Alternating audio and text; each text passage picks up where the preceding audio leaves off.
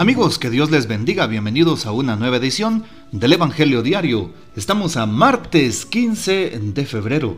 Hoy recordamos y celebramos en la liturgia a los santos Claudio de la Colombier, presbítero, Onésimo, Faustino y Jovita, mártires, Santa Georgia y San Sigfrido. Hablemos un poquito de este último, San Sigfrido, oriundo de Inglaterra enviado a Noruega, construye varias iglesias y organiza la vida misional. Luego viaja en 1008 a Basjo, Suecia, para evangelizar con gran paciencia a todos los que habían recaído en el paganismo e inicia su labor bautizando a su rey Olaf en 1045. San Sigfrido predicó el Evangelio también en Dinamarca y se decía que poseía en grado heroico el espíritu apostólico. Se le honra como apóstol de Suecia. Pidamos pues la poderosa intercesión de San Sigfrido. Hoy tomamos el texto de San Marcos capítulo 8, versículos del 14 al 21. En aquel tiempo, cuando los discípulos iban con Jesús en la barca, se dieron cuenta de que se les había olvidado llevar pan. Solo tenían uno Jesús les hizo esta advertencia. Fíjense bien y cuídense de la levadura de los fariseos y de la de Herodes. Entonces ellos comentaban entre sí, es que no tenemos panes. Dándose cuenta de ello, Jesús les dijo, ¿por qué están comentando que no trajeron panes? ¿Todavía no entienden ni acaban de comprender? Tan embotada está su mente. ¿Para qué tienen ustedes ojos si no ven y oídos si no oyen? ¿No recuerdan cuántos canastos de sobras recogieron cuando repartí cinco panes entre cinco mil hombres? Ellos le contestaron, doce. Y añadió, ¿y cuántos canastos de sobras recogieron cuando repartí siete panes entre cuatro mil? Le respondieron, siete. Entonces él dijo, ¿y todavía no acaban de comprender? Palabra del Señor, gloria a ti Señor Jesús. Tomemos el comentario bíblico del pan de la palabra. Algo importante que se nos narra al respecto es el tema de la levadura de los fariseos y de la de Herodes, con lo cual empieza Jesús esta advertencia, este diálogo, esta anotación a sus discípulos, a sus apóstoles. Justo van en la barca. La barca significa eh, precisamente el barco de la vida. Van en el mar. El mar es la vida completa que muchas veces puede destruirnos, que muchas veces puede desviarnos del rumbo. Jesús entonces es como aquel que muestra el camino y hace una advertencia y por eso Jesús está mostrándoles el norte como una brújula que siempre muestra el camino, el norte hacia dónde ir. Jesús es el norte de nuestras vidas y les habla sobre la levadura de los fariseos y de Herodes. ¿Qué significa esto? La cuestión más difícil del texto evangélico de hoy es determinar qué quiere decir Jesús con la levadura de los fariseos y por supuesto la levadura de Herodes. Eh, es importante anotar que en otros pasajes del Evangelio se interpreta la palabra levadura como hipocresía.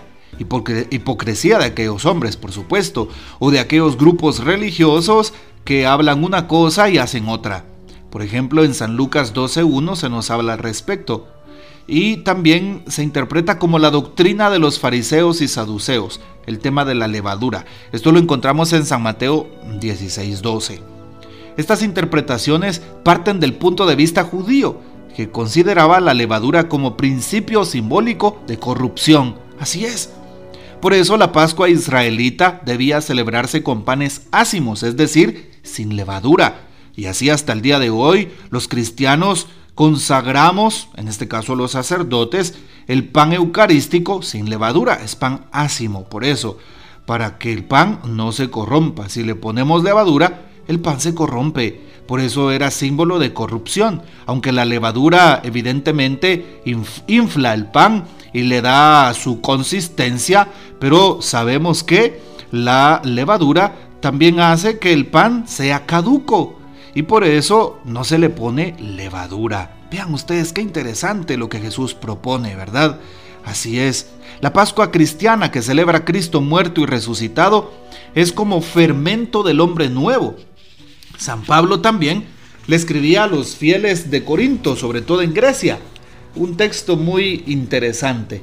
Barran la levadura vieja para hacer masa nueva, ya que son panes ácimos, porque ha sido inmolada nuestra víctima pascual, Cristo. Así pues, celebremos la Pascua, no con la levadura vieja, levadura de corrupción y maldad, sino con los panes ácimos de la sinceridad y la verdad. Esto está en la primera carta a los Corintios capítulo 5, 7 y siguientes. Ahí está, para que nos demos cuenta. San Marcos eh, hoy también nos da nota característica o constancia de la alianza de los fariseos y del partido de Herodes, llamados herodianos, sus discípulos. ¿Para qué? Para eliminar a Jesús, por eso hacen una alianza. Eh, al hablar de él, ahora de la levadura de los fariseos, cuando Jesús se dirige a ellos, hablando de esta levadura de fariseos y de herodianos, em, pues nos damos cuenta que nos, nos, nos pide Jesús que entendamos la levadura en este sentido de un poder corruptor común a ambos grupos y capaz de contagiar a los mismos discípulos, a los mismos apóstoles.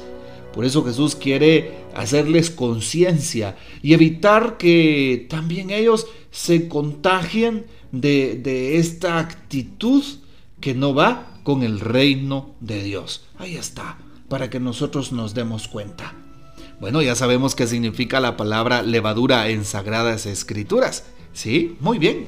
Por eso ahora continuamos con nuestra reflexión viendo cómo Jesús también hace algo muy importante. Bueno, hablando de levadura, preguntémonos, ¿será que nosotros no estaremos siendo también esa levadura farisaica, esa levadura herodiana? ¿Será que no estamos corrompidos por el pecado? ¿Qué nos mueve? ¿Cuáles son mis intenciones principales al ir a la iglesia, al prestar un servicio, al ayudar al prójimo? Cuando ayudo a alguien es porque quiero que me devuelva un favor, es porque quiero quedar bien y quiero que la gente me alabe y sea reconocido como los grandes artistas, no todos, pero muchos en el mundo de la farándula, quieren hacer entre comillas buenas obras, pero para ganar más fama. Y ahí estamos siendo entonces, si los cristianos copiamos esa misma actitud, estaríamos siendo levadura de Herodes y levadura de los fariseos, es decir, una levadura de corrupción. No podemos actuar así. Y hoy hablar de corrupción en el mundo es tan difícil, sobre todo en nuestra querida Guatemala. Una corrupción que se impregna ah, hasta el tuétano, hasta los huesos, hasta el centro de los huesos, en muchos lugares de la sociedad y sobre todo en el mundo político. Por eso hoy le pedimos al Señor que nos ayude a que actuemos correctamente, coherentemente, como Jesús mismo lo pide. Hoy por eso Jesús les está haciendo conciencia a sus apóstoles, a sus discípulos, y Jesús con mayor razón se enoja contra aquellos hombres, porque estaban comentando sobre que no llevaron pan, pero hablaban del pan físico, hablaban de la comida, y Jesús les habla un poco más de la comida espiritual y no material. ¿Por qué están comentando que no trajeron panes? Todavía no entienden y acaban de comprender. Tan embotada está su mente, es decir, tan hueca está su mente, tan signada está su mente, les quiere decir Jesús. Vean ustedes qué lenguaje tan duro el que utiliza el Señor. Pero Jesús quiere que hagamos conciencia también nosotros.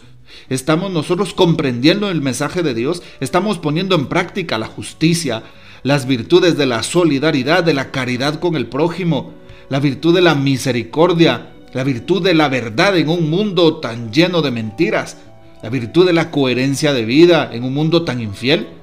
Hoy Jesús nos pide eso, la virtud de la paciencia y de la paz en un mundo tan violento. Así es, Jesús nos pregunta, ¿tan embotada está nuestra mente? Ojalá que nosotros pasemos la prueba. Por eso hoy Jesús habla con sus apóstoles y les hace conciencia y Jesús les recuerda aquellos signos que había obrado en la multiplicación de los panes entre cinco mil hombres y entre también cuatro mil. Y los apóstoles son conscientes de lo que recogieron y Jesús les dice, todavía no comprenden. Casi que les dice, hombres de poca fe.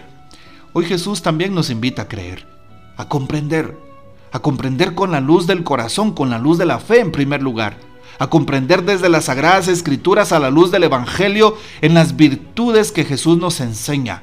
Sí, a que comprendamos nuestra realidad interpretándola desde la persona de Cristo. ¿Qué haría Jesús en este caso? ¿Qué haría Jesús en esta toma de decisión que tengo? ¿Qué haría Jesús con estos hermanos que están actuando de esta manera? ¿Qué haría Jesús como modelo para nosotros? Bueno, que esta sea entonces la eh, reflexión y la inquietud que nos queda a la luz de Jesús. Y claro, del Evangelio. Hoy también el Papa Francisco nos aporta lo siguiente. Debemos darle la mano al Señor y dejar que nos guíe. Debemos confiar en Él con humildad y de esta manera seremos perdonados y ensalzados. El Señor es capaz de hacer el milagro de cambiarnos, dice el Papa. No de un día para otro, no, no, no, con el camino, en el camino. Es el camino de la conversión cuaresmal que se aproxima. Simple, es un Padre que habla, es un Padre que nos quiere, nos quiere mucho y nos acompaña. Así creceremos como buenos cristianos, nos dice el Papa Francisco. Bueno, pongamos en práctica la palabra que hoy hemos escuchado.